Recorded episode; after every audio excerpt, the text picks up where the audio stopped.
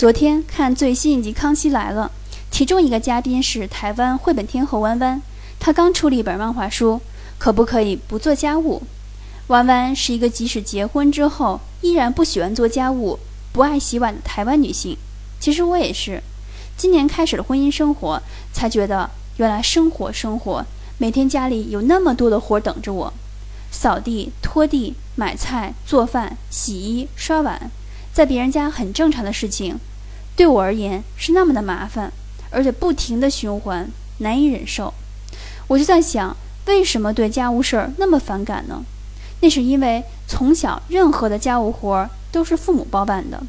既然一直有人做，我就会不想做，也不喜欢做喽。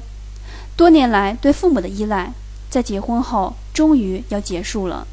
承担更多属于自己的责任，也是让父母放松的开始吧。